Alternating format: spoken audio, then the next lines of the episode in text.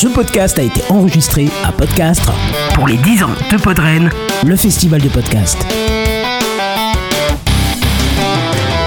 Plus d'informations sur badgeek.fr.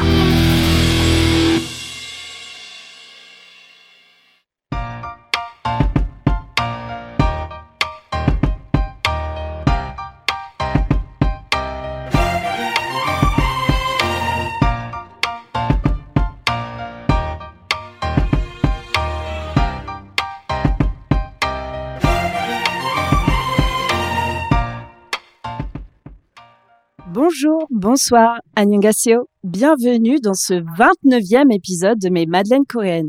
Et pour la première fois, en public Alors rapidement, les Madeleines, c'est quoi? Euh, Tous les mois, je reçois un ou une invitée pour euh, papoter d'un drama coréen et j'essaye de, de mettre un petit peu de contexte pour permettre de relativiser ce qu'on voit à, à la télé. Donc, euh, tout d'abord, je tiens à remercier Bad Geek, je tiens à remercier Podcastre pour l'invitation. C'est euh, assez impressionnant, assez émouvant d'enregistrer dans ces conditions, mais je suis plus que bien entourée. Euh, je remercie également les auditorices, que ce soit celles de la première heure ou euh, les tout nouveaux qui nous rejoignent. Je re- euh, les Madeleines sont hébergées par Vaudio, qui a développé des outils pour les créatrices de contenu, mais aussi pour vous, les auditorices. Vous pouvez notamment me laisser un petit message vocal sur le répondeur. Et pour finir cet instant promo, n'oubliez pas de vous abonner sur vos meilleures applis de podcast pour ne pas rater la sortie des épisodes. Et puis il y a aussi euh, les réseaux sociaux, Insta, X, Blue Sky. Vous connaissez la chanson. Alors je disais que j'étais bien entourée aujourd'hui. Certes, un public chaud comme la braise pour un dimanche matin. Mais aussi un invité de qualité que je suis allée chercher à l'autre bout de mon canapé. Un invité qui est déjà venu papoter de son premier drama. J'ai le plaisir d'accueillir dans mon boudoir podcastique Babar. Bonjour Aline, bonjour tout le monde, bonjour Cass, bonjour Podcast. Et très content d'être ici. Ouais, ça va? Bah oui, très bien. Bah dimanche, mais euh... oui non, ça va, ça va très bien, très heureux. Et est-ce que tu es prêt pour l'épisode du jour? Peut-être. On va le découvrir. Non, t'en fais pas, je suis prêt. Je suis... Oui, rassure-moi. Oui, je suis, je suis prêt.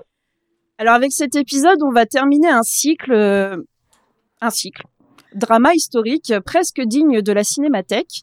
En effet, nous avons papoté d'un drama ultra sérieux qui s'appelait Secret Door en septembre avec Margot, une rom-com sur fond d'enquête Our Blooming Youth en octobre avec Alex. Et cette fois, nous avons choisi un drama fantastique pour amateurs de créatures d'outre-tombe. Alors, accrochez-vous à votre mousquet, on repart à Tioséon pour essayer de survivre face à la horde.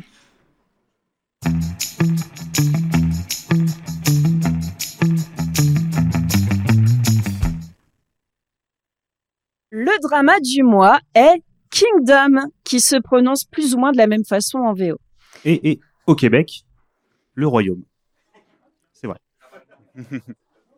Il s'agit d'une euh, série dont la première saison compte 6 épisodes de 50 minutes, chacun diffusé sur Netflix depuis 2019. Première prod Netflix en Corée du Sud d'ailleurs. Kingdom est scénarisé par Kim Yeon-hee, qui a aussi fait Signal en 2016, Chirisan en 2021 ou encore Revenant en 2023. C'est une auteure scénariste de fiction assez sombre et captivante. Kingdom est aussi réalisé par Kim Sung-hoon, qui n'a pas eu de nombreux autres projets. Je vais citer How the Lack of Love Affect Two Men en 2006, Tunnel en 2016 ou encore Our Paradise en 1990. C'est un drama historique qu'on appelle un saguk, qui est adapté d'un webtoon, The Kingdom of the Gods, développé par la scénariste elle-même, qui à la base ne pensait pas pouvoir l'amener jusqu'à la télévision, donc elle a choisi de le diffuser sur Internet. Vous pouvez euh, voir que c'est une, une histoire qui mêle complot, trahison, euh, corruption, malversation et surtout des zombies. Alors, il y a aussi une deuxième saison, une troisième qui est aussi prévue, mais ça, je, la date officielle n'a pas encore été diffusée, et un épisode spécial, Ashin of the North. Pour cette première production Netflix, Netflix. Netflix Il fallait frapper fort avec des acteurs connus pour fédérer un maximum de monde. Vous y retrouverez Ju Ji-hoon, Beduna, Ryu Seung-ryun ou encore Kim Sang-ho. Alors, ces noms ne vous disent peut-être rien, j'imagine, euh, mais vous avez certainement croisé leur visage dans certains films, certaines séries. Alors, voici quelques éléments biographiques de ces acteurs. Ju Ji-hoon, c'est un acteur et un mannequin sud-coréen. Il a débuté en 2003 dans la mode avec des campagnes de pub pour des marques telles que Calvin Klein, Levi's, Reebok. C'est bon, j'en ai cité trois, je suis réglo avec la loi.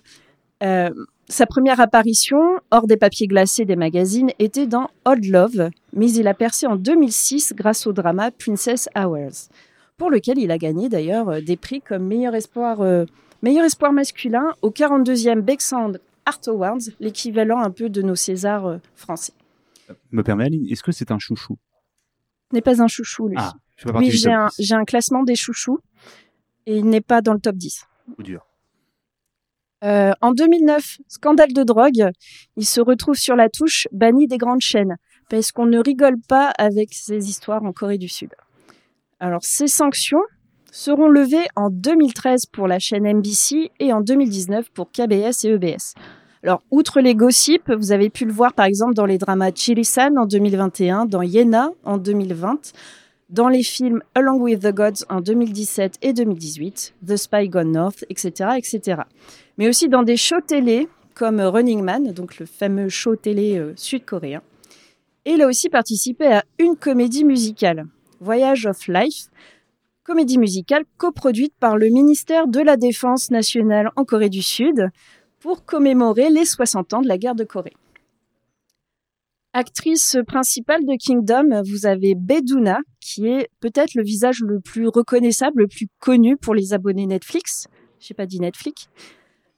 Alors Beduna, c'est une actrice, une chanteuse, une photographe sud-coréenne. Et si je vous dis par exemple Sympathy for Mr. Vengeance de Park Chan-wook, The Host de Bang Joon-ho, Cloud, euh, Cloud Atlas, Sense8, Jupiter, le destin de l'univers des frères, des frères, des sœurs maintenant, Wachowski, ça vous place un peu cette fantas- fantastique artiste.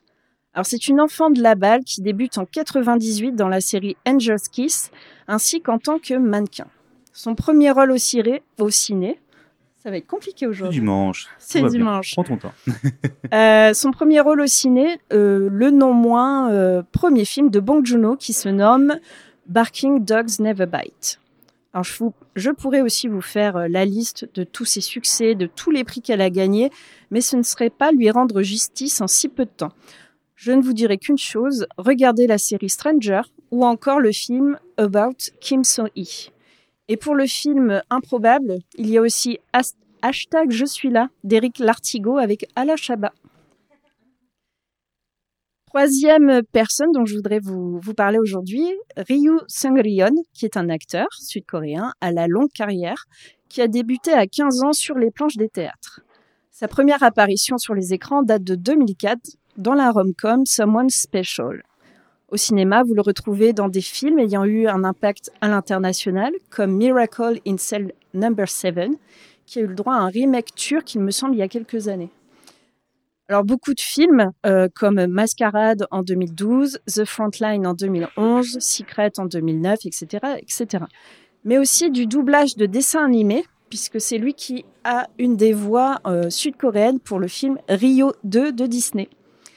Plus discret à la télé, il fait quelques caméos dans My Love from the Star en 2014 ou Jilly-san en 2021. Il joue aussi dans le banger du moment sur Disney+, la série Moving. Et il enseigne l'art dramatique à la Seoul Arts College euh, School of Acting Arts. Et dernier acteur dont je voulais vous parler aujourd'hui, Kim Sang-ho, qui a aussi une carrière très impressionnante.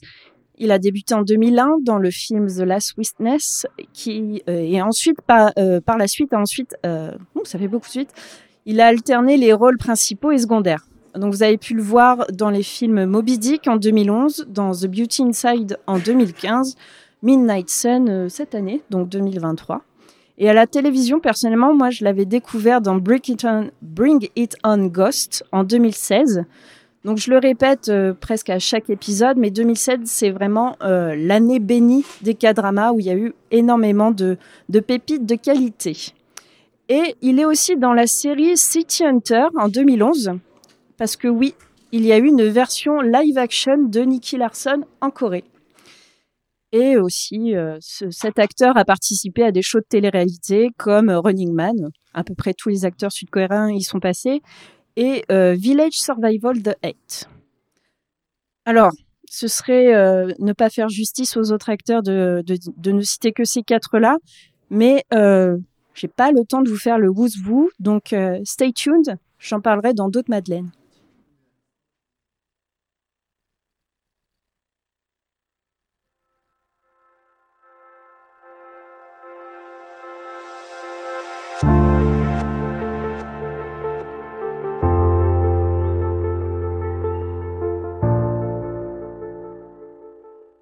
Alors, Babar, est-ce que tu peux un peu nous, nous faire le pitch de cette série, s'il te plaît? Parce que on a une musique très chill, alors ce que je vais annoncer est quand même assez euh, un peu violent, mais on est bien. Alors l'histoire, in a word, comme on dirait. Notre histoire se passe en Corée durant la période Joseon, quelques années après les invasions japonaises de la Corée. C'est au début, du- pardon, ça se passe au début du XVIIe siècle, pour vous donner une idée. Le royaume est sous tension. L'état de santé incertain du roi et les complots politiques fragilisent la position du prince héritier Li Chang. Mais une menace encore plus grande plane au-dessus du royaume. Une mystérieuse maladie semble toucher certaines personnes et les transforme en bêtes assoiffées de chair et de sang. Donc ça, c'est le pitch principal de, de Kingdom. Je pense qu'on va en parler un petit peu plus après.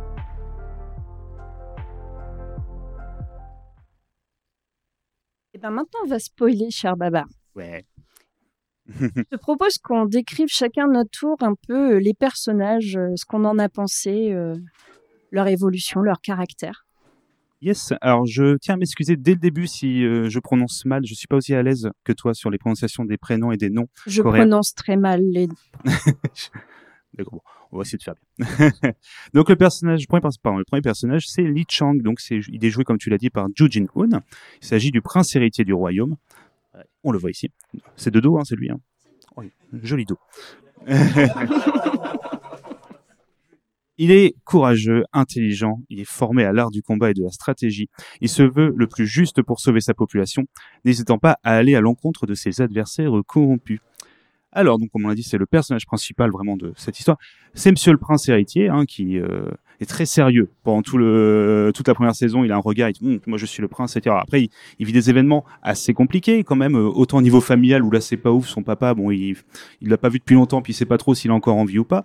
Puis à côté de ça, il voit qu'il y a pas mal de complots qui se formentent un petit peu quand même autour de lui. Fou, C'est pas ouf là, je sais même pas si je vais aller sur le trône, jusqu'à même qu'on essaye soit de le tuer, soit de le, de le tuer tout court même, de les vincer directement, si je ne me trompe pas. Ah, de le, de le transpercer, ouais. Oui, c'est ça. Donc, euh, il est, je trouve que l'acteur qui le joue euh, est vraiment très bon. Moi, je je pense pas l'avoir vu comme tu l'as, tout ce que tu as cité, je suis pas sûr de les avoir vus. Donc, je trouve qu'il joue bien, comme le côté très sûr, mais surtout, il est très euh, au niveau du combat, ça, c'est crédible. Dire, toutes les séquences où on le voit combattre, je suis pas sûr qu'il y ait beaucoup de, de doubleurs. Que ça te, Je pense qu'il y a quelques doublures quand même, Oui. mais euh, les combats sont assez restreints avec euh, beaucoup de gestes amples et les costumes ça aide aussi avec Mm. cette, euh, cette ampleur de mouvement. Donc, alors je sais pas s'il est ultra technique dans le taekwondo, mais voilà.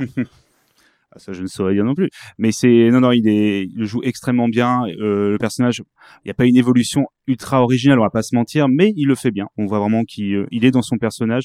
Il a des décisions sérieuses à prendre. Il est là, décisions importantes à prendre pour le peuple.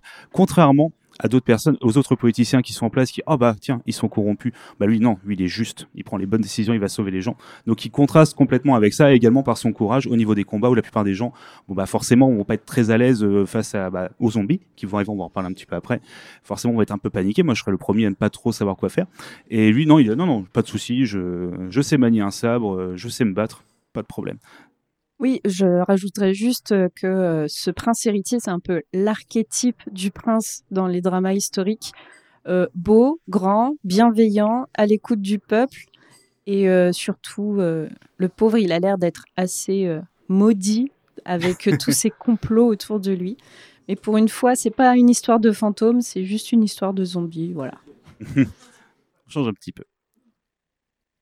Et le deuxième personnage, oui, c'est le à la suite des personnages. Pardon, je prends le. Ah Bah non, je vais, je vais continuer. Ah bah je t'en prie. Je t'en Tu prie. me ren- rends le bâton de parole Oui, voilà, je t'en prie. Merci. Euh, deuxième personnage que, que j'aimerais vous, vous parler, vous, vous décrire un petit peu, c'est Cho Akju. Donc lui, c'est vraiment le méchant, euh, le méchant du Saguk. C'est le conseiller d'État qui est pétri d'ambition, le sale type typique des dramas historiques. Donc il est arrivé au sommet à force d'argent, de pouvoir, de malversation, d'ambition. Vous ajoutez tout ce que vous voulez à cette liste. Je pense que vous avez tous des mots là en tête qui viennent. Et il lui manque une seule chose dans sa vie. Donc, à défaut de s'asseoir lui-même, il veut que sa descendance pose ses nobles fesses sur le trône royal. Et pour cela, il va mettre une pression de dingue sur sa fille qu'il a réussi à marier au roi. Il va la mettre, il va, j'allais dire, il va la mettre enceinte. Non, ce n'est pas une histoire d'inceste. Euh, il va lui mettre une pression assez folle pour qu'elle accouche d'un garçon, pour qu'elle accouche de l'héritier qui prendra la place de Li Chang. Et ça, c'est finalement le moindre mal de, dans ces euh, complots, dans cette série. Et ce que je peux vous dire, c'est que ben, finalement, la reine, c'est un peu la pomme pourrie qui est tombée pas très loin du pommier déjà bien pourri. Parce qu'elle va, euh, elle va lui... Je veux pas être vulgaire, mais bon. Contre Kems, on pourrait dire. euh, Contre Kems. Contre Kems, Mm. lui as dit tiens, je vais te manipuler. Non, contre Kems, c'est moi qui te. Voilà, c'est une, c'est une nana assez gratinée, voilà. Le conseiller de Cho euh, ne, se, con- ne se contente pas que de ça, que nenni. Il est aussi responsable de, de l'épidémie zombie de Kingdom. Ah oui, euh, je ne sais pas si vous l'aviez compris, c'est pas une histoire de fantôme, c'est une histoire de zombies. Non, je vous le répète, donc c'est une histoire de zombies. Euh, le roi étant mort avant que la reine n'ait pu accoucher de ce potentiel futur hériti- héritier, eh ben normalement c'est le prince Li Chang qui doit hériter du trône. Euh, mais bon, si jamais euh, la reine donne naissance à un garçon sans qu'on sache que le roi est mort ou que le roi est de nouveau en vie, eh ben le petit bébé, ce sera lui le prochain héritier. Donc il faut en fait maintenir l'illusion que le roi euh, est encore là. Donc il va euh, avoir une très très bonne idée. Il va se référer à une, ancienne croyance que une certaine plante est en capacité de faire revenir à la vie les humains. Et euh, eh ben, qu'est-ce qu'il va faire? Un petit thé, bababam, au petit roi. Et puis voilà, il revient. Peut- on peut continuer à comploter grâce à ça. Donc vous obtenez, voilà, c'est ça, vous obtenez un roi zombie avide de chair fraîche, mais heureusement qu'on est dans un palais royal avec euh, pas mal de main-d'œuvre, des petits, euh, des petites servantes qui sont aussi des esclaves, hein. donc euh, on a un petit garde-manger, on va dire, à, à disposition. Donc un règne de terreur qui va en fait euh, lui permettre, selon lui, d'optimiser ses chances d'arriver euh, à faire du prince un traître, le prince Li Chang, et euh, devenir lui-même le grand papy du euh, futur héritier. D'ailleurs, vous aurez, si vous regardez le- la série, je ne sais pas si vous l'avez déjà vu, il y a une sacrée référence à Seven de Fincher dedans. On ouvre une boîte à un moment. On ouvre une boîte. Voilà. voilà. Il se trouve quelque chose dedans. Alors, je vous en dis pas plus sur ce monsieur. Je préfère que vous alliez euh, le rencontrer par vous-même pour vous faire votre propre opinion. Mais sachez que c'est un gars hautement détestable de bout en bout, qui est assez brutal et calculateur et qui n'a visiblement aucune évolution. On attend juste euh, bah, qu'il s'en prenne une bonne, quoi. Euh, très bon, très bon acting, pardon, hein, de la part de celui qui le joue, c'est assez incroyable. hein. Il fait un très bon méchant, ouais. Oui. Je te propose de passer à ton autre personnage, Alors au niveau de la prononciation, je préfère euh, Tseobi. Sobi. Sobi, pardon, excusez-moi. Donc Sobi, donc euh, joué par Beiduna, c'est une infirmière s'occupant d'un hospice ouvert aux plus démunis, tenu par un médecin mandaté pour s'occuper de façon secrète de l'état de santé du roi. Elle sera aux premières lignes pour constater le début de l'épidémie et accompagner le prince héritier. Donc c'est elle en fait qui va euh, subir la une des premières attaques en fait euh, qu'on va voir un peu en hors champ de des zombies euh, parce que malheureusement bah, ça va se passer directement au sein de l'hospice. Euh, personnage fort, personnage euh, qui se veut indépendante, qui se veut euh, aussi l'aide et l'accompagnatrice à la fois du, prince pour euh, dans ses décisions, qui décide de- de- d'agir à ses côtés. Elle trouve euh, au prince le, au moins, enfin quelqu'un qui peut prendre les bonnes décisions pour aider le peuple, ainsi que peut-être soigner. C'est elle qui va également aller euh, chercher différentes herbes pour essayer euh, plantes, pour essayer de, soigner les gens. Ce qui pense encore qu'à ce moment ils peuvent peut-être, ah on sait jamais, bon, euh, il manque un bras, il a une tête un peu comme ça, mais on peut peut-être les soigner, on sait jamais. Donc on se dit voilà, il y a une piste à trouver. Elle le fait, mais c'est honnêtement, je dis c'est un peu rigolant, mais c'est un personnage qui est très intéressant, qui est euh, beaucoup plus discret en fait que, que les autres, mais qui a une importance assez capitale, autant dans le récit. Les différentes scènes qui lui sont attribuées où elle est seule euh, permet vraiment de faire bien avancer le scénario, mais également un petit peu le background. On a beaucoup de lore qui est expliqué euh, en, très peu de, scènes, extrêmement bien joué une fois de plus. En plus, on la connaît cette actrice, comme tu as pu le dire dans les différents films, elle est impeccable dans ce rôle. Et, et surtout, pas de la sempiternelle histoire d'amour ou autre hein, qui serait un petit peu naze, on pourrait le dire si avait été là. Au moins, voilà, le personnage reste, euh, reste entre guillemets, voilà, bien écrit, bien joué, donc c'est le, le principal. Ça reste quand même une femme euh, dans un drama historique, donc ne vous attendez pas à avoir une super-héroïne. hein. Mm. Le traitement féminin est Un peu oui. assez particulier, même si on- c'est une scénariste. Donc euh, c'est quand même un peu mieux que d'habitude. Est-ce que tu as quelque chose à ajouter sur Euh. Sobi?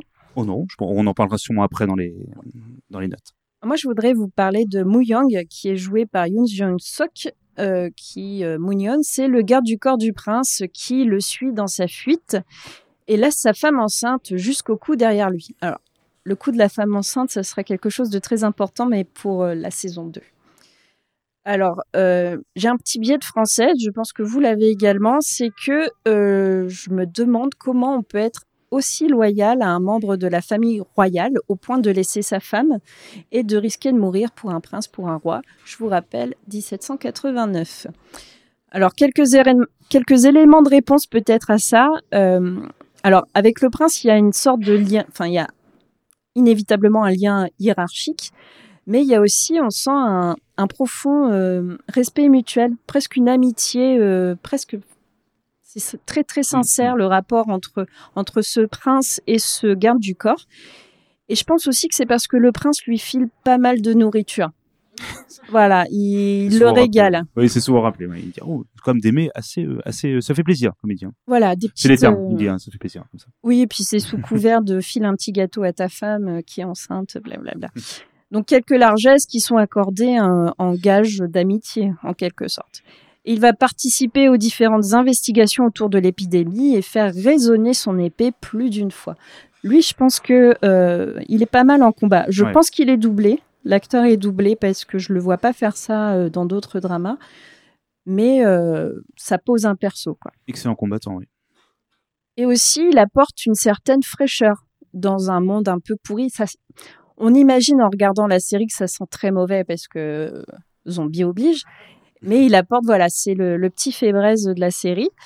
Et euh, il va aussi apporter des petites touches d'humour. Et je pense que ça, c'est du fait de la bonhomie de cet acteur. Parce que dans tous les autres dramas, il joue un peu le, le, gars, euh, le gars sympa, euh, le, le papa, le tonton. voilà.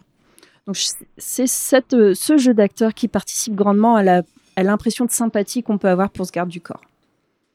Et mon cher Babar, je te laisse parler du prochain personnage? Oui, de Young Chin, joué par euh, Kim Song-kyo, c'est le bondissant et mystérieux soldat présent en tant que blessé à l'hospice, tenu par Seobi, qui sera le théâtre d'un terrible événement. Bon, on l'a. À l'époque, quand j'ai écrit mes notes, je me dis qu'on spoil pas, donc euh, bon, une attaque de zombies. Très doué pour le combat, il semble cacher de lourds secrets. C'est vrai que euh, à chaque fois, il y a des petits moments, on se dit ah, il arrive devant un village qui est en flamme. On sent qu'il y a une histoire un peu derrière. On, on va, on n'apprend pas beaucoup hein, sur la première saison. Il est également responsable, malheureusement, de la première attaque indirectement, sans le vouloir. Il est responsable de la propagation du virus. Voilà, c'est ça, voilà. Et euh, moi, c'est alors, je suis désolé si vous connaissez pas trop les films coréens euh, des années de 90-2000, enfin les derniers. Il y a un move que j'aime beaucoup dans les. On retrouve que dans ces films, c'est les fameux coups de pied sautés en avant. Un move euh, extrêmement bien joué, surtout. Bah, on pense à Memories of Murder, ce- cette fameuse scène, si vous l'avez vu, où il y a un coup assez incroyable. Cet acteur le fait, je ne sais pas combien de fois dans cette série, donc moi j'étais très heureux dès qu'il apparaissait à l'écran. Il saute. euh, c'est un combattant bah, qui est très. Euh... Enfin moi, quand je dis acrobate, c'est vraiment le thème, ce qui fait beaucoup de mouvements très. Très près, vraiment d'a- d'acrobates, des, coups de pied sautés, des, attaques avec soit plus des. hum, Il y a une épée, oui, c'est ça, mais des- il va trancher des gorges en fait en sautant directement sur les zombies. Il va également tirer. Au... Alors c'est pas le fusil, c'est euh, Le mousquet. le mousquet. merci. Et euh, il va extrêmement bien tirer. Il va, dès le, il va faire des mouvements extrêmement rapides. Donc c'est vraiment le personnage. où On sent que c'est oula, lui, c'est quelqu'un qui est surentraîné et autres. Bon, on le, on comprend assez vite que c'est pas un simple petit soldat. Il y a toute une histoire, même si voilà, à la fin de la première saison, on n'en sait pas beaucoup plus. C'est un personnage que j'ai à la fois beaucoup aimé pour son côté, voilà, comme je disais, coup de pied, mais que je trouvais un petit peu cliché malheureusement qui était un peu genre hum, le soldat un peu ouais moi je suis je suis avec vous je vous aide mais en même temps je reste un peu sur le côté. Et puis euh, j'ai réussi à voir euh, grâce à ma vision euh, incroyable j'ai pu voir qu'il y avait des zombies à tel endroit. Donc on va faire attention parce que je suis extrêmement doué. Et voilà ça m'a un petit peu sorti même si voilà je le trouve extrêmement sympathique mais peut-être qu'il est pas si sympathique hein, au final. Peut-être qu'il a des choses on Ah sent bon qu'il y a un background un peu un peu sombre. Alors moi, je connais la suite de la série, mais je t'en parlerai pas. Et je ne suis absolument pas d'accord avec toi. Au contraire, le gars, il a un background, comme tu dis, euh, assez sombre. Et on le voit, il est assez. euh, comment dire Il a l'air ultra euh, pénétré, ultra sérieux quand il arrive dans tous les lieux, quand il constate. les dérives aussi, parce que ça parle aussi de ça. Le, le zombie, c'est juste un contexte. Ça parle aussi beaucoup de, de des malversations des, des aristos du coin. Donc, lui, il sait. Tu sais, il sait. Et c'est Hmm. pas en mode. Au contraire, il n'est pas du tout dans la prétention de d'être le plus fort. Même si je pense qu'il peut, il prend Usain Bolt au 100 mètres. Mais euh, non, non, je, je suis Oui. pas d'accord avec toi. Mais ça, euh, je- ça se réglera plus tard. Non, je pense, je pense pas qu'il disait qu'il était le meilleur, mais c'est vrai qu'indirectement, il est en mode, ouais, moi, je, je gère, vous en faites pas. euh, Même s'il est là pour aider, il est là pour les accompagner. Mais D'accord. c'est pas grave. Mais justement, est-ce que toi, tu as un autre perso qui t'a marqué dans cette série? Alors, j'ai oublié de noter son nom, je suis désolé, c'est le nouveau gouverneur qui est un peu pleutre. Celui qui, euh, on sent qu'il euh, qu'il est arrivé un peu là, on l'a un peu mis comme ça au- dans le, le petit comté qui est euh, bah, celui-là où il y a directement toute l'attaque qui arrive, donc il doit prendre des décisions extrêmement importantes, littéralement le jour où il a investi. Donc, euh, je sais pas si tu as le nom du, non, peut-être pas le nom. J'ai plus son nom Voilà. en tête, non Donc il, on sent qu'il est pas très à l'aise, il demande beaucoup de à ses conseillers, genre est-ce que ah mais qu'est-ce qu'il faut faire, qu'est-ce qu'il faut faire? Parce que moi j'ai aucune idée. Ah faut prendre des décisions mais moi j'ai pas signé pour ça. Moi je, moi je voulais juste euh, manger des repas voilà euh, gratos et euh, me reposer. On sent voilà, c'est littéralement comme ça qu'il est fait. Et euh, il est intéressant même si je trouve que c'est un peu cliché également. Alors peut-être est-ce que c'est pour apporter pareil un peu de respiration dans le contexte un petit peu sombre de de la série? Non, il est très cliché. Voilà. Lui, euh, je sais pas si vous imaginez un peu un, un, un gars qui d'un seul coup voit le zombie arriver vers lui, il se tourne et il court en levant les bras comme ça en disant ah il y a des zombies. Oui, on le sait, on voit qu'il y a des zombies. C'est exactement Et ça. heureusement le héros ou le garde du corps vient quand même pour le sauver parce que ah oui, il faut quelqu'un de rigolo pour la saison 2 quand même donc euh, Oui. faut-. Mais il prend plein de mauvaises décisions, vraiment très graves. Donc moi, ce qui fait que je peux absolument pas m'attacher à ce personnage, en fait. En fait, on s'attache à pas beaucoup de persos. Ah si, quand même. Le, Ah oui bah, le prince héritier, quand même. euh, Oui, mais c'est. L'infirmière aussi. On verra la suite. et euh, moi, le, le personnage le plus machiavélique, je trouve, c'est pas le conseiller parce que lui, euh, dès le premier épisode, on l'a bien cadré, on sait très bien euh, où ça va aller. C'est vraiment la reine, sa, Oui. sa fille. Celle-là, sacrée fourbe. enfin, voilà.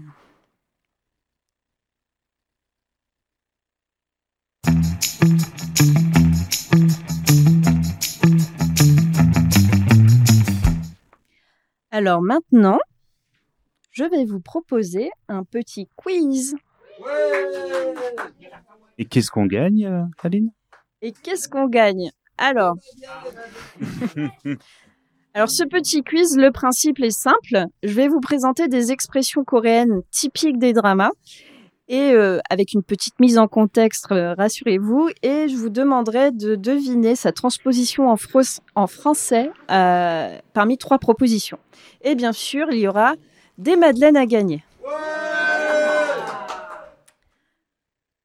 Première question. Chincha. Alors vous imaginez la scène.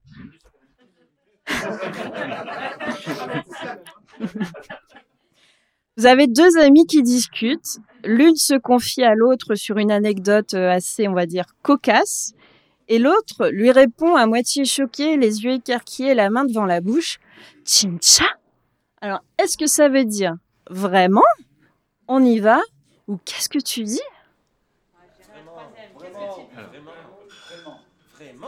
Vraiment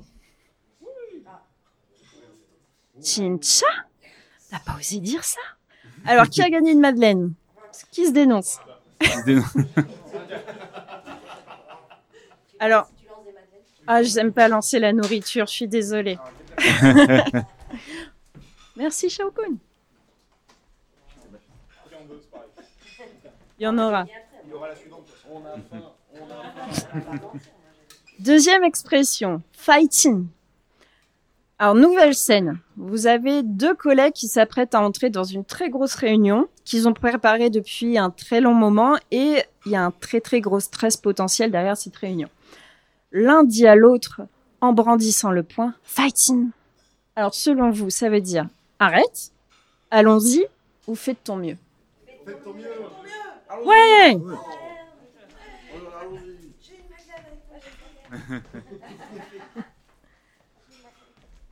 Hop.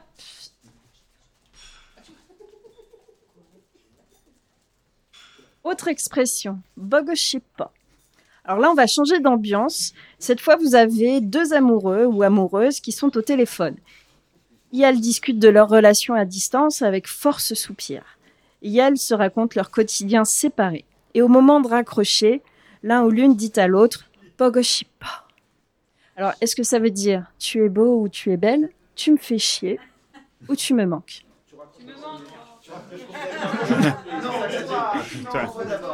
Attends, non, c'est toi. Je compte jusqu'à trois. Et la réponse, c'est tu me manques. Ah.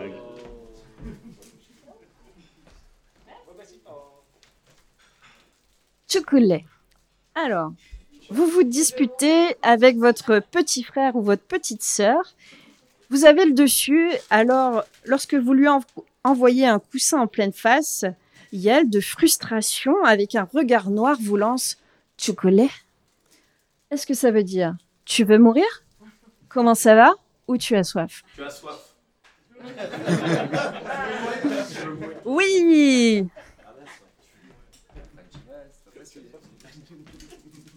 Chocolat? Allez, dernier. Un. Alors, last but not least.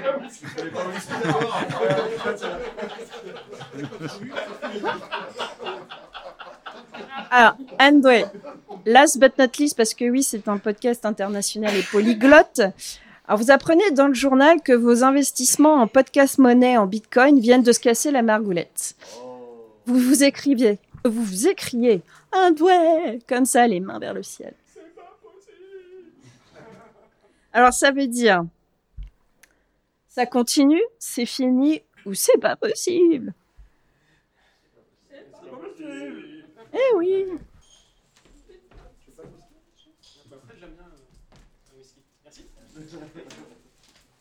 Eh ben merci.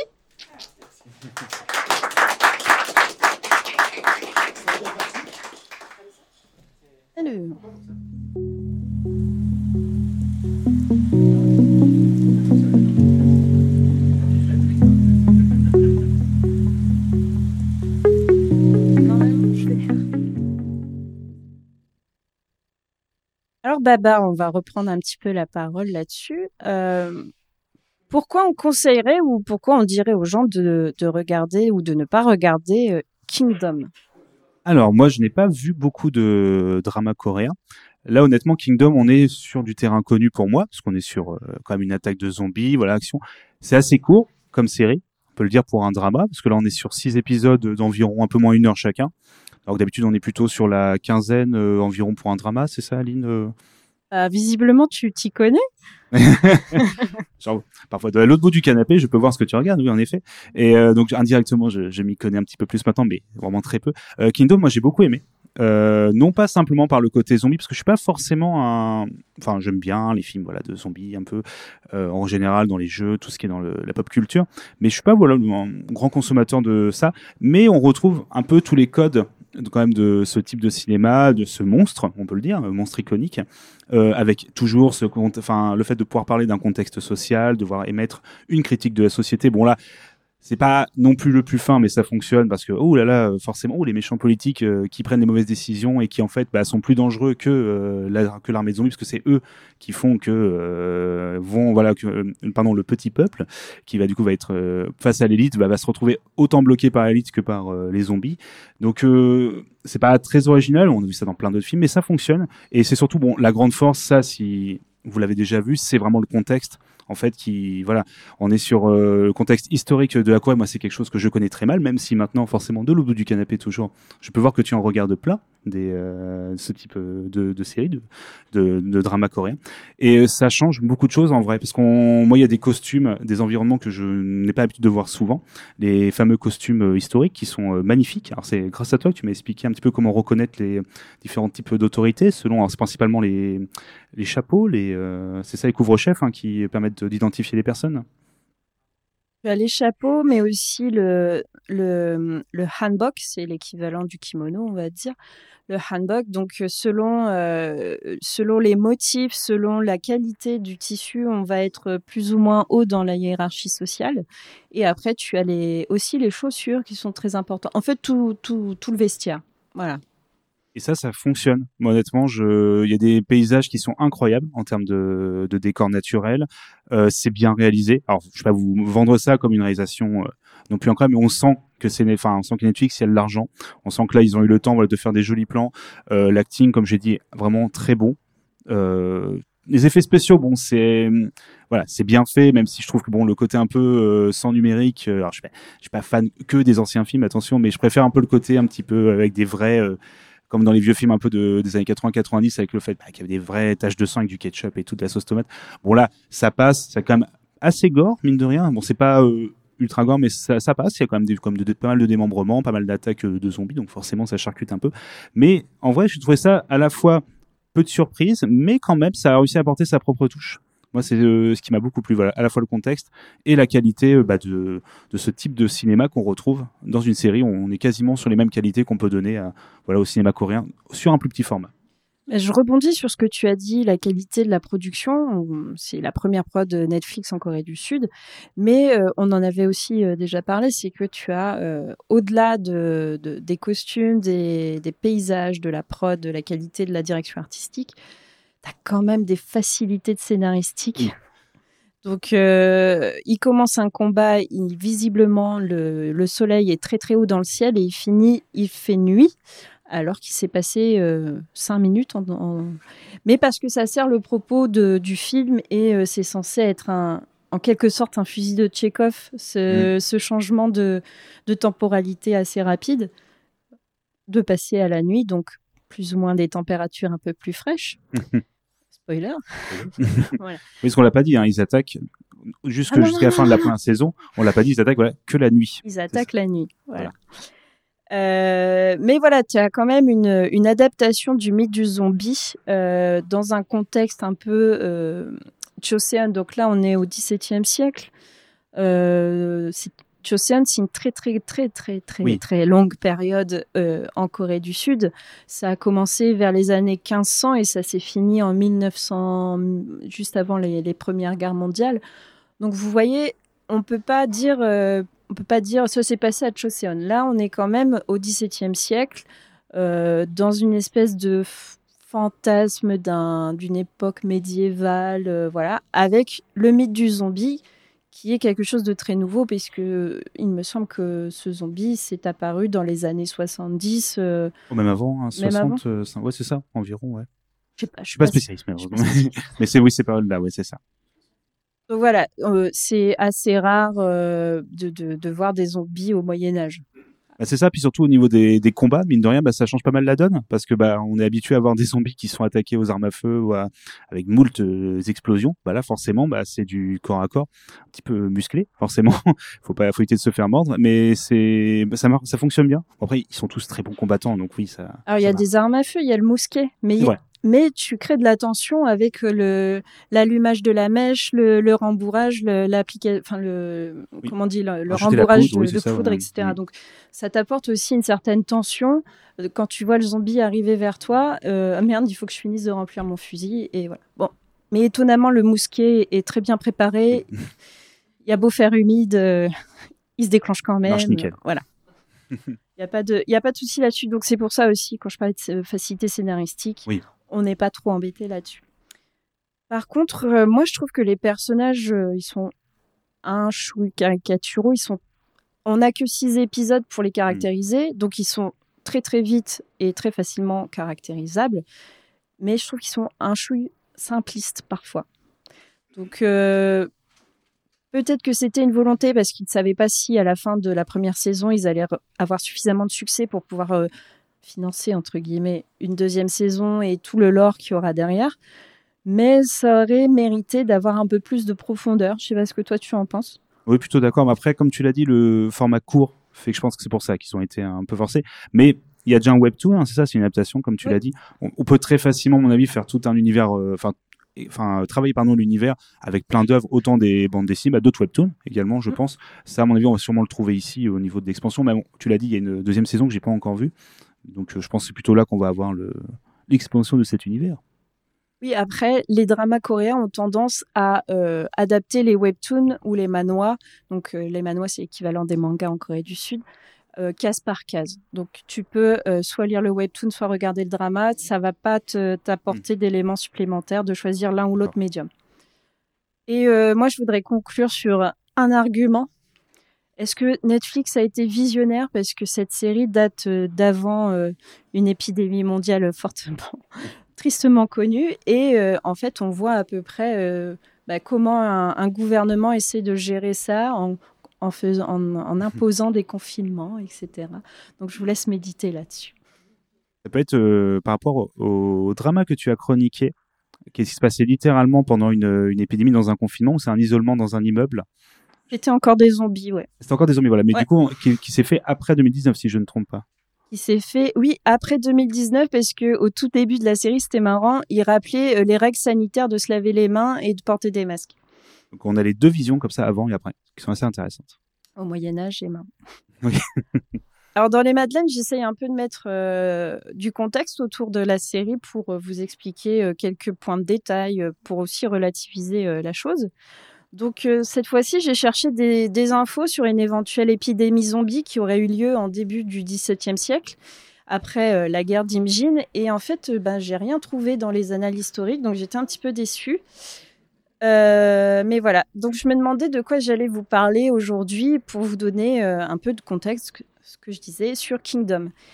Et il y a un personnage dans le drama, Yongshin, dont, dont tu parlais, qui est décrit comme faisant partie du Chaco. Et moi, ça m'a interpellée. Le Chaco, qu'est-ce que c'est? Alors, c'est un groupe de paysans qui a combattu comme mercenaires durant les guerres contre les Japonais et les Mandchous sous la dynastie Joseon.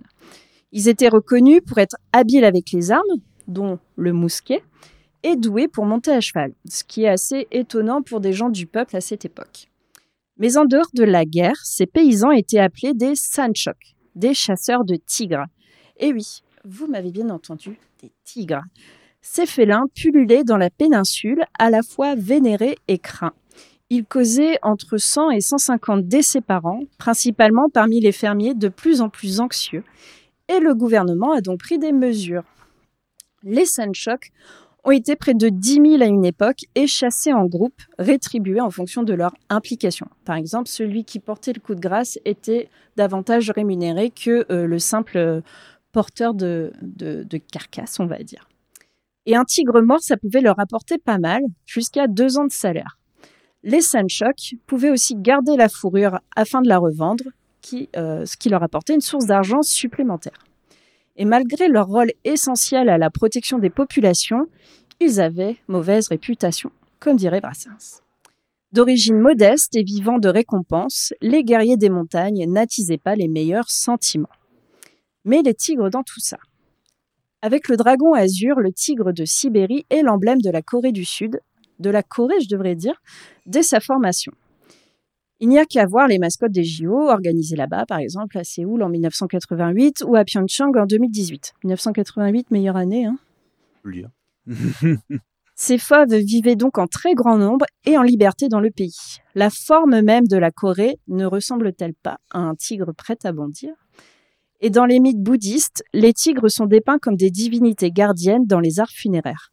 Dans le confucianisme, il représente la vertu et la gentillesse, symbole de l'esprit brillant et bienveillant des, des Coréens selon eux. Bouddhisme et confucianisme, vous l'aurez compris, deux grandes influences de cette société. Le tigre est aussi un symbole de force brute et de puissance, mais côté intellect, pas toujours, pas toujours très finaux, dirons-nous. Les contes folkloriques dépeignent les tigres comme des gros bêtas qui emploient la manière forte. Généralement, ils foncent et tombent dans le panneau, tandis que le plus faible mais intelligent lui fait une entourloupe et s'en sort brillamment. Un peu un David contre Goliath, mais en moins biblique. Le mythe fondateur de la Corée est un, en, est un parfait exemple. Il s'agit du mythe de Dangun. Le dieu du ciel avait un fils, Wanung, qui voulait descendre sur terre. Un ours et un tigre voulaient devenir humains. Wanung entendit leurs complaintes et leur proposa un deal. Vivre 100 jours à l'obscurité avec un bouquet d'armoises et 20 gousses d'ail comme seule nourriture. Banco pour les deux animaux. Ils se retirèrent alors dans une grotte. Au bout de 20 jours, le tigre n'en put plus et s'enfuit. Le pleutre. L'ours réussit le défi et fut transformé comme récompense en femme. Et pour remercier Wanong, elle fit de nombreuses offrandes jusqu'à se ruiner. Et dans son incommensurable mensuétude, Wanung lui proposa le mariage et ils eurent un fils, Dangun, père fondateur de Goryeo, nation ancêtre de la Corée. Corée, nord et sud, hein, euh, vous connaissez la chanson. Les, tigres furent chassés jusqu'en 1922, le dernier étant mort sur le mont Daeduk à Gwangju. Et leur nombre fut réduit à peau de chagrin. Alors d'une part, il y a eu les chasses, mais aussi les colons japonais qui, en qui exterminèrent la faune sauvage. Il en resterait quelques-uns en Corée du Nord, mais euh, je n'irai pas vérifier par moi-même. En 1986, des tigres furent importés dans des eaux. Le premier né en captivité s'appelait Pektu en référence au mont du même nom, point culminant du pays. Et ce tigre est mort en 2006 à l'âge de 17 ans. Le tigre, surtout le tigre de Sibérie, reste l'animal totem de la Corée, mentionné des centaines de fois dans les textes fondateurs, les récits historiques et folkloriques. Symbole de force, serviteur des dieux de la montagne, envoyé pour protéger les villageois. Alors c'était un petit point culture pour vous présenter le Chaco qui est mentionné dans Kingdom et euh, les tigres qu'il chassait. Vous retrouverez bien sûr en description de l'épisode les liens de mes sources et je vous invite à explorer le sujet parce que je n'ai pas tout dit.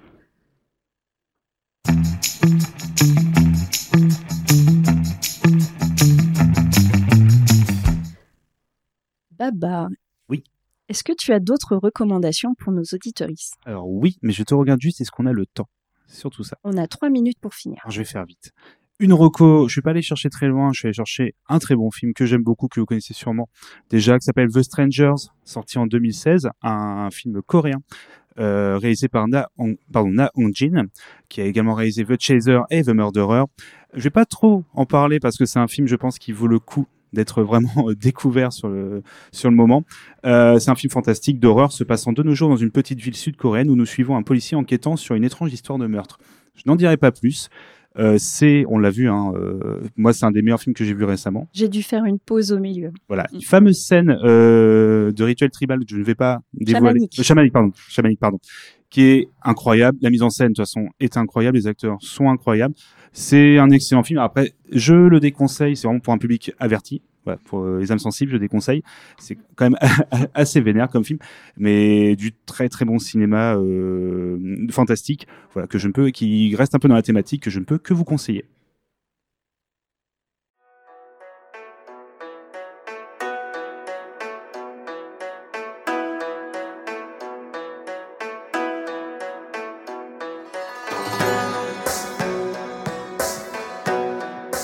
Voilà à la fin de cet épisode des Madeleines en compagnie de Babar et surtout du public de podcast. Vous connaissez désormais notre avis sur Kingdom et j'ai une première dernière question pour toi Babar.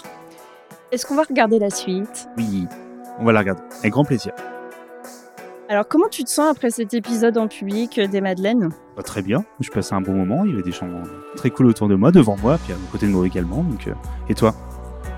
Stressé. Est-ce que tu as des choses à ajouter? Par exemple, où est-ce qu'on peut te retrouver sur les réseaux? Euh, bah forcément il y a Twitter X même si j'utilise plus trop c'est BG underscore babar et sinon c'est Blue Sky c'est babareux B A B A R E U euh, sur Blue Sky voilà, pour trouver assez facilement c'est un peu les seuls endroits où vraiment je lis plus que je ne tweet ou j'envoie de posts n'hésitez pas à venir papoter à l'occasion ça fait plaisir et pour ma part, vous pouvez aussi me retrouver bah, sur Insta, mes Madeleine coréennes, sur X, sur, Blue Sky. J'aime bien avoir euh, vos retours pour pouvoir améliorer ce contenu et euh, surtout apprendre à moins, à apprendre à moins bafouiller. Mais euh, voilà. Et surtout, sur Vaudio, on a le petit outil répondeur et ça fait toujours plaisir d'avoir vos retours. donc, n'hésitez pas à l'utiliser. Toujours, j'ai envie de faire un gros gros bisou et un gros big up à Bad Geek pour leur l'organisation de podcast. Bravo Batkick. Donc moi je vous dis à très vite pour le prochain épisode. Euh, nous avons conclu la trilogie des Sagog 2023. Et pour finir l'année, nous papoterons d'un drama chocolat chaud, plaid et raclette.